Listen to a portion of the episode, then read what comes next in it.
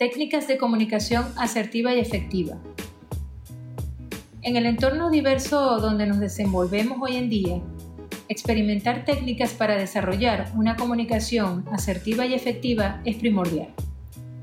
Como aspirantes a inspectores, nos topamos con muchas nacionalidades que ameritan el logro de una comunicación fluida, tanto con los miembros voluntarios que nos acompañan como con los participantes.